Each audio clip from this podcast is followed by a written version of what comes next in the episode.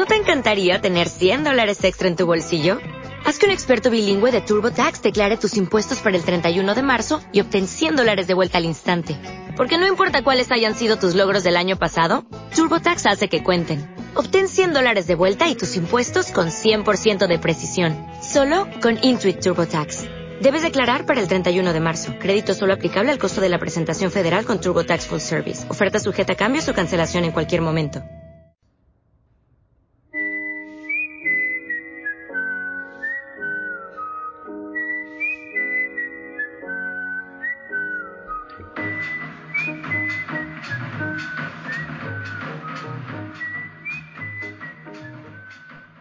Bienvenidos a Ciudad Esmeralda. Abrimos hoy programa con este temazo de J.J. Johansson que abre los títulos de una serie de la que vamos a hablar durante el programa que se llama Foodie Love y en breve os contaremos más al respecto. En este episodio número 3 vamos a volver a contar con la colaboración de Jorge Hidalgo, con el que ya contamos en el episodio anterior, que como anunciamos íbamos a hacer una serie de episodios juntos hablando de películas, series y libros. En esta ocasión vamos a hacer una lista de seis series, vamos a presentar tres cada uno y espero que, bueno, pues os guste mucho a todos y nos contéis luego qué os parecen las recomendaciones. Así que sin más dilación, hola Jorge, ¿qué tal? Hola Inés, ¿qué tal? Oye, muchas gracias por contar de nuevo conmigo. Me apetece un montón hablar de, las series que traemos hoy. Una de ellas es, además, de mis favoritas. Pues nada, muchas gracias a ti por venir y poder contar también contigo. Eh, y nada, bueno, como quieras, ¿quieres empezar tú?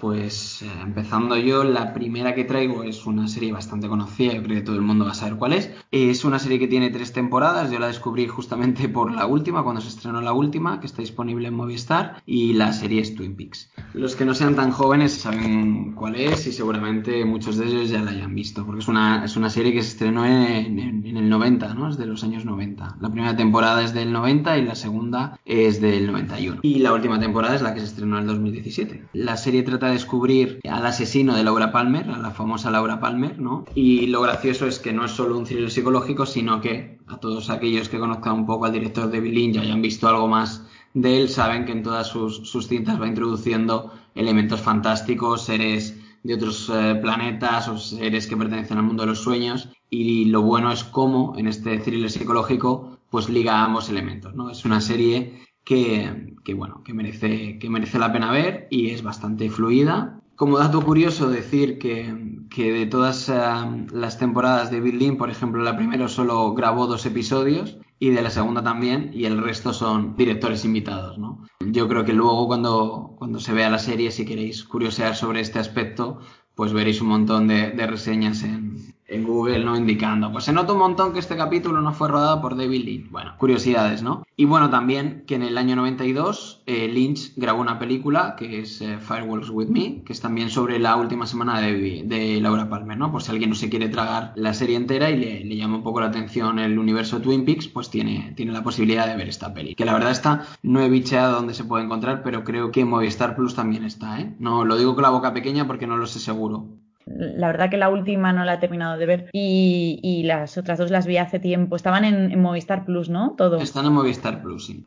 Vale. Sí, es, una pasada, no sé, simplemente ya estéticamente y, esos personajes maravillosos. Es muy particular, pero, pero a mí me, gusta muchísimo, la verdad. Todo el universo de David Lynch es, es de lo más interesante. A mí, ya te digo, lo descubrí justo a, raíz de, que saliera la tercera temporada y me gustó un montón y ya empecé, bueno, de hecho luego vi la película y después ya me vi la primera y la segunda temporada. Y nada, muy recomendable. Yo creo, porque luego ya viendo más cosas de, David Lynch, yo creo que, que Twin Peaks es de las cosas que mejor se dejan ver, porque luego tiene otras películas que son bastante raras, que te quedas como que acabo de ver, no he entendido nada, pero yo creo que en Twin Peaks eso, bueno, si lo sigues desde el principio, luego al final lo entiendes todos y está todo bastante bien ligado, ¿no? Yo creo que es bastante entretenida y al ser uno de los clásicos creo que, hay que verla. A ver, es entrar un poco en, ese universo, ¿no? Y, y, si entras, pues así luego no puedes salir.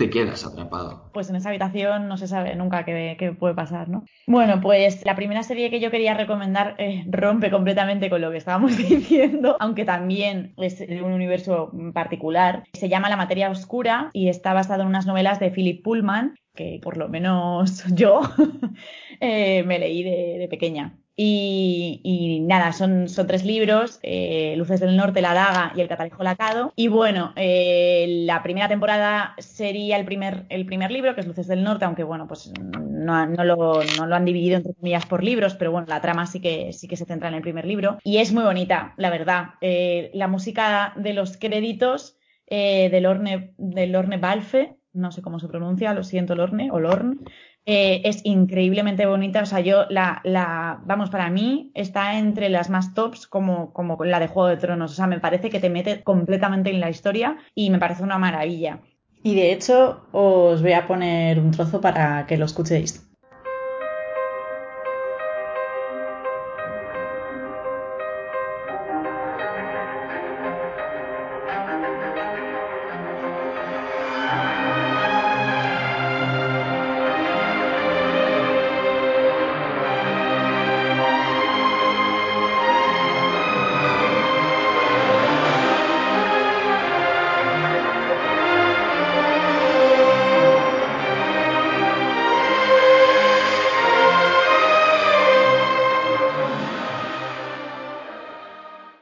Espero haber conseguido fans simplemente por escuchar estos acordes. Es una historia de fantasía, varios mundos, etcétera, y es un poco, yo creo, considero más o menos, aunque tiene una trama un poco oscura, es un poco para todos los públicos. La protagonista se llama Laira, pues es una niña estupenda y maravillosa, y el otro protagonista se llama Will, que de hecho lo que hacen en la serie, al contrario que en el libro, es que en el libro te meten a Will en la primera parte del segundo libro. Y en cambio en la serie ya te empiezan a contar cosas de Will, cosa que está bien porque así un poco, aunque todavía no se han juntado, les ves un poco como a los dos mm, separados, ¿no? Y ves un poco pues que en, un futuro las tramas se juntarán. Y nada, como decía, es, eh, fantasía, aventuras y un poco para todos los públicos. La, echan en, HBO y tiene un montón de grandes actores y actrices británicos. O sea, está Ruth Wilson, que es mm, maravillosa. Eh, está Anne-Marie Duff, está James McAvoy y luego también está Lin Manuel Miranda, el de, vamos, el protagonista de Hamilton del musical. La niña, en la que da vida a Laira, me parece un gran acierto, es Daphne King, que es la niña de Logan, de la película de Logan, de, vamos, de Logan, de, de X-Men. Y bueno, pues eh, tiene, su padre es, inglés, es un actor británico y su madre es española y vive aquí, en Chamberí. O sea que encima te puedes encontrar a Laira comprando el pan Pullman tuvo muchísimos problemas, un poco los sectores más cristianos más conservadores, porque tiene, es verdad que las novelas tienen una crítica bastante heavy a la iglesia ultraconservadora, ¿no? Tiene como un trasfondo, o sea, muy bien construido, un mundo muy bien construido. Es otro Narnia. O sea, verdaderamente crea un universo completamente que te lo crees y muy bien formado, ¿no? Y nada, pues eh, yo la recomiendo porque además es para todos los públicos. Yo la, la, he empezado a ver, no, no he terminado la primera temporada y la verdad es que me gustó mucho. No me he leído los libros, pero sí que vi Em, la película esta que hicieron, que se llamaba La Brújula Dorada, ¿no? Que también es una adaptación de, yo creo, de la primera novela. Sí, sí, pero no, no, no, no, no, no, no, no. no tiene nada que ver, ¿no? O sea, negativo total. Adoro a Nicole Kidman por muchísimas otras cosas, pero no. Toda esa profundidad que verdaderamente tienen las novelas no se ve nada reflejada en esa película. A ver, tu segunda serie.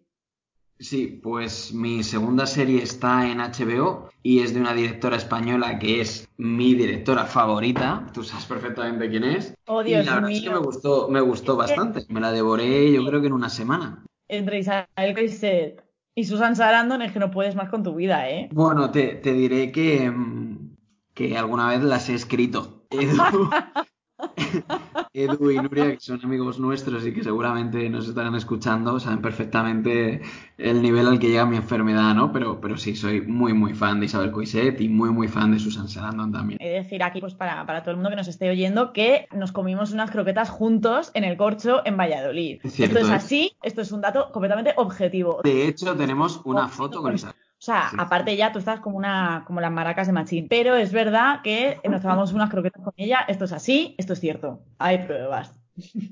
Y por supuesto, derivado de esa enfermedad, pues eh, que yo haya traído una de las cosas de Isabel Coixet, pues, pues, es que era inevitable, ¿no? Pues nada, la serie se llama Foodie Love, trata sobre la historia de amor de dos, dos personajes que no tienen nombre, es él y ella. Ella está interpretada por Laia Costa, que es espectacular, y él por un actor eh, argentino se llama Guillermo Feni. Y nada, estas dos personas se conocen a través de una aplicación que une a amantes de la gastronomía y va contando un poco cómo los dos personajes se relacionan a través justamente de eso, de la comida, pero también nos cuenta su historia de amor. Pero lo interesante de la peli es cómo están construidos los personajes, sus miserias humanas y cómo van acercándose el uno al otro hasta, bueno, hasta crear la historia que nos cuenta la serie, ¿no? El, el final es bastante, bueno, controvertido. De hecho, bueno, no sé si tuviste oportunidad de, de ver al otro día a Isabel Cuiset que, que, estaba en un live de, de, HBO y muchas de las personas que participaban le comentaban, oye, ¿por qué ese final va a haber segunda parte? ¿Por qué lo cierras así? ¿Por qué pasa lo que pasa? ¿no? Bueno, pero a mí la verdad he de decir que el final me gustó. No, no voy a comentar más para no hacer spoiler, pero bueno, la recomiendo muchísimo. Es una de las series que he visto este año que más me ha gustado. A mí también me, me gustó. He de decir varias cosas. A mí ellos me parecen un poco repelentes a ellos, obviamente, como actores me, me, encantan los dos y quiero muchísimo a Laia Costa, pero es verdad que está muy bien jugado mm, por Isabel Coiset, o sea, porque verdaderamente sigues enganchado a pesar de que mmm, dices, son un poco idiotas, ¿no? A veces, mm. pero, pero sigues con ellos y verdaderamente quieres que les salgan las cosas bien, ¿no? A mí, el final al que tú aludes, porque está, por no hacer spoiler, está el final, o sea, que te explican una cosa mmm, importante al final y luego está el final final. A mí el final final me apasionó, me parece que no podía haberlo cerrado de otra manera, con esa palabra ahí, ¿vale? ¿Sabes a sí. lo que me refiero? Pero la explicación del final, eso es lo que... Entonces, como no podemos seguir esta conversación porque haríamos spoilers. Sí, no podemos, vamos a dejar ahí. Sí, pero sí. yo no sé, yo me lo planteaba el otro día, fíjate, porque sí que oí un poco a, a Isabel Coiset que cuando estaba en HBO que estaba respondiendo preguntas, fíjate que yo me planteé una cosa, yo no sé, me gustaría saber más de este él y de, este, de esta ella, pero pero a lo mejor está así bien, porque acaba de una manera que realmente sí que cierra un poco. Entonces, a lo mejor nos pueden presentar a otras dos personas, otro él, otro ella, que también se conocen por la aplicación de Foodie Love, ¿no? Sí, no era sé. un poco lo que ella comentaba, ¿no? Que a lo mejor seguían presentes si había una segunda temporada, que tampoco lo acabo de confirmar, que seguían presentes, pero que a lo mejor lo más seguro es que fueran las historias de otras personas, ¿no? Que también se conocen por la aplicación, pero que no continúe ahí. Yo la verdad es que si hace segunda temporada bien, pero si no la hace, para mí también yo entiendo que se cerró ahí, que está, ¿no? Que estaba Claro. bien, o sea, que se entendía, que no era necesario continuar con esa historia. Y un Mm. poco, es verdad que ellos son un poco, como tú dices, idiotas, y, y dices tú, pero ¿por qué hacen esto, no? Pero al final lo hacen porque, bueno, porque tienen miedo y tienen sus inseguridades, ¿no? Y al final esto es lo que nos quiere contar la historia, ¿no? De cómo dos personas llenas de inseguridades, pues al final acaban transigiendo cada uno con sus rarezas y acaban encontrando un punto en común, ¿no? Y es lo bonito. Sí, no, y aparte porque todos somos un poco idiotas también, ¿no? Quiero decir. Todos somos un poco siempre- idiotas, es que es la claro, condición que humana. se nos presenta un poco, pues, ese, en las series, ¿no? En las películas, ese ideal de, de, pues eso, de chico conoce a chica y como entre comillas, pues a lo mejor hay uno un poco tor- torturado, pero el otro no. Y entonces como que todo es más blanco o negro, ¿no? Y en cambio estos son personajes completamente reales porque son como tú, como yo. o sea, Sí, sí, que porque Laia que parece el personaje más fuerte, luego resulta que es la más hermética. Y Sí, Guillermo sí, que parece el más débil, él, ¿no? Luego te das cuenta que, que- que a la hora de la verdad en situaciones muy críticas, pues no lo es tanto, ¿no? O sea, que, bueno, yo creo que es muy realista en ese sentido, ¿no? Importante y muy interesante, que tú y yo ya hemos jugado esta baza con nuestros amigos, y es que la mayoría de restaurantes que salen en la, en la serie existen. Y de hecho, a poco que te pongas a googlear sobre los restaurantes de la serie, verás un montón de, de, páginas web que te hacen la referencia de los restaurantes y dónde se encuentra cada uno, ¿no? Por si después de ver la peli tenéis interés, pues yo creo que es también una muy buena actividad para hacer con los amigos, que es ir a comer a los sitios porque se come espectacular también. Que, oye, ¿tu segunda? Mi segunda serie, la segunda serie que traía es Babylon Berlin.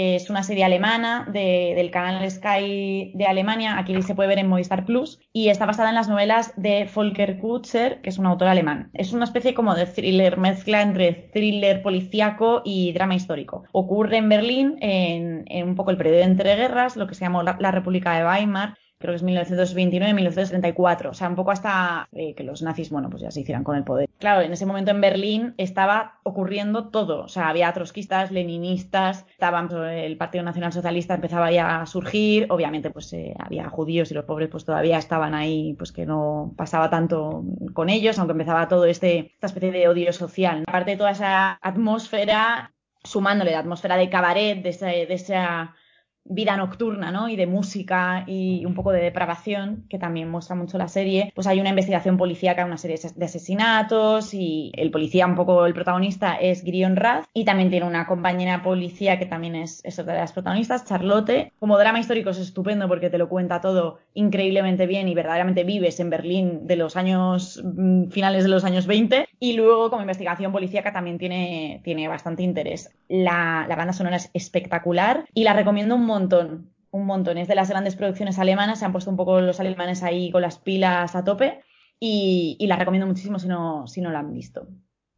Yo la verdad es que la tengo en mi lista para, para ver porque Cobos de Medianoche lo recomendaron hace mucho y, la estuve cotillando un poquillo, referencias y comentarios y la verdad es que tiene muy buena pinta, ¿no? O sea que, que también la recomiendo, aunque yo no la he visto, pero vamos, yo voy a aprovechar también para verla. A ti te va a gustar. Sí, además es que, como tú dices, los alemanes están poniendo las pilas. O sea, yo vi no hace mucho otra serie alemana que se llama Dark y me pareció, o sea, está rara, ¿eh? Y es verdad que hay puntos que dices tú, uff, es, demasiado intensa y no sé muy bien, pero me gustó bastante. Sí, yo tengo también otras que, he visto, un poco de la época de los años 80, un poco Guerra Fría, que también están súper bien. Está también en Movistar Plus, eh, a ver si ahora puedo buscar el, el nombre de la serie. Una es Deutschland 83 y otra es Deutschland 86 es un poco espías, básicamente. Espías, Alemania Oriental, Alemania Occidental. Y también están muy, muy chulas. Aprovecho para hacer publicidad de las series alemanas. Estaba justo pensando mientras hablabas también de las series alemanas que antes de ayer vi una serie que tiene cuatro capítulos que es un es una pasada y es también producción alemana. Se llama un Orthodox. No sé si, si sabes cuál es. He oído hablar de ella, de hecho creo que la ponen bastante bien, pero no, no la he visto.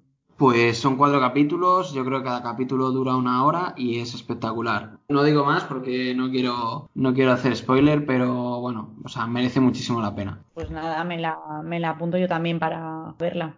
Y bueno, pues por ir finalizando ya, eh, te toca última serie. Venga, sí, así no, no, me alargo más, porque si ya entramos a hablar de, esta, ya se nos va el tiempo.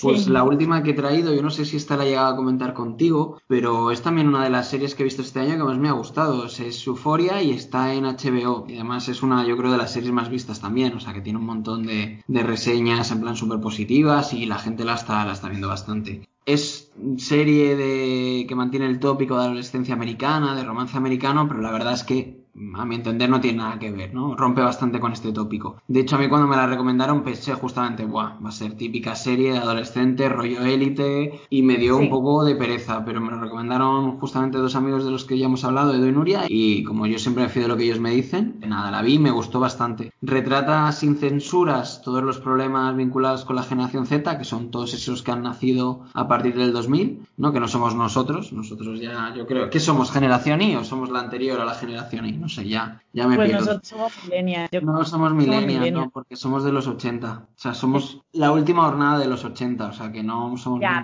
Pero que somos millennials. ¿Tú crees? Somos millennials. Yo creo que sí.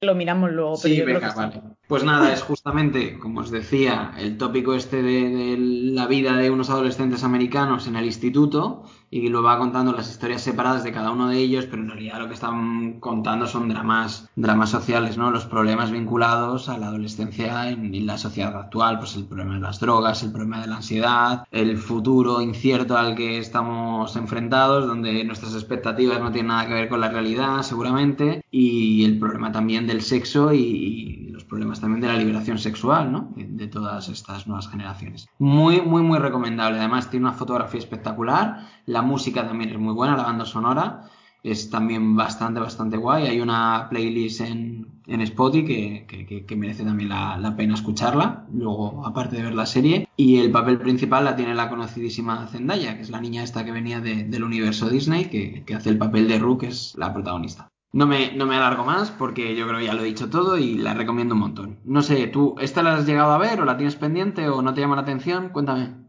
Sí, de hecho me puse a verla y me gustó, simplemente pues paré, pues porque a veces la vida es así, también es compleja, quiero decir, es, es a veces difícil de ver, o sea, no en el sentido de que sea desagradable ni nada, que bueno, en algunas partes casi sí, pero que es, una serie, o sea, que tiene también parte de violencia y aunque no sea violencia a veces explícita, eh, tiene muchísima carga violenta. Entonces, también a veces pues tengo que estar en un estado de ánimo un poco de otra manera como para verla. De hecho, me parece que, que Zendaya hace un papelón, ¿eh? No, no, sí, no, es, espectacular el papel que hace. ¿eh? Me suena de verla de cuando mi hermana veía las series de Disney, de verla en alguna. Y luego creo, tenía una, una película que era un musical, no sé, de, de Showman o de, de, Great Showman o algo así. Tiene un papel pequeñito, pero vamos, nada que ver con su actuación en la serie.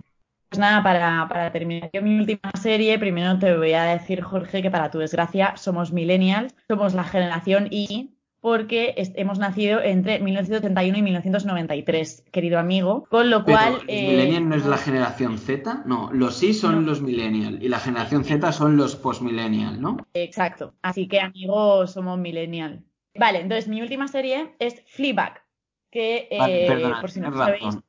Generación Y a los nacidos después del el 81, los llamados millennials, sí.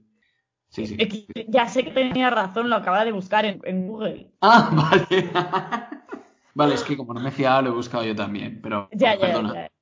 No, ya, ya, ya lo, he querido notar. Bueno, entonces, Fleabag, creada, dirigida y actuada por la enorme Phoebe Waller-Bridge, está en Prime Video y es una maravilla, maravillita. Bueno, cuenta un poco la, vida de, de, esta treintañera, yo creo que más o menos tendrá. Es un personaje bastante complejo, incómodo en alguna otra ocasión, que te hace tanto reír como llorar, ¿no? O sea, diría que la base es un poco comedia, pero creo que las vivencias que le ocurren sí que tienen como un pozo, por así decirlo, dramático, ¿no? Y aunque ella, pues la serie la lleva de una manera como más cómica, en situaciones muy, muy cómicas, pues sí que tiene un pozo, un pozo dramático que, que te hace como implicarte con el, con el personaje.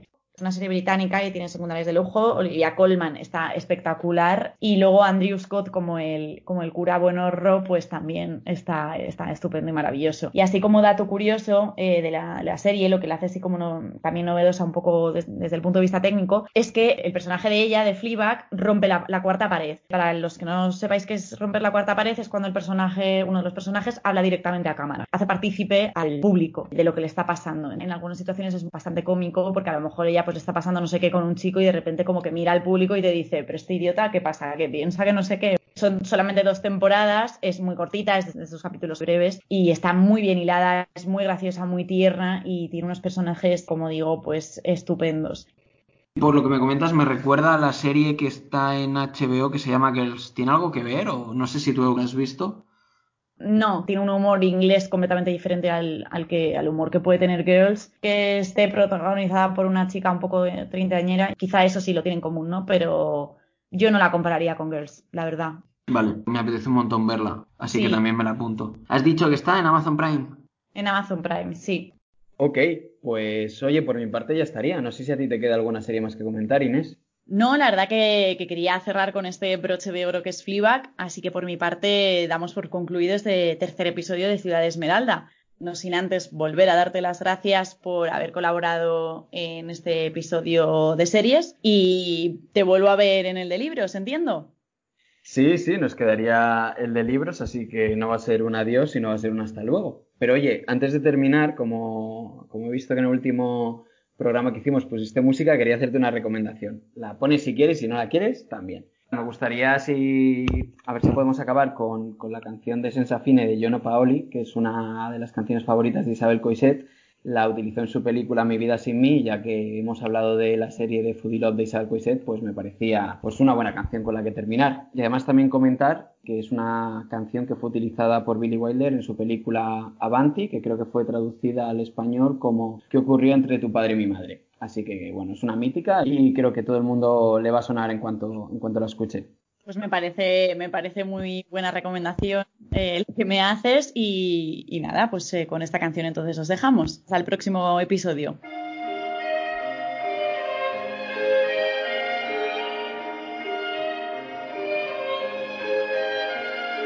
Senza fine tu trascini la nostra vita senza un attimo di respiro per sognare, per poter ricordare quel che abbiamo già vissuto senza fine.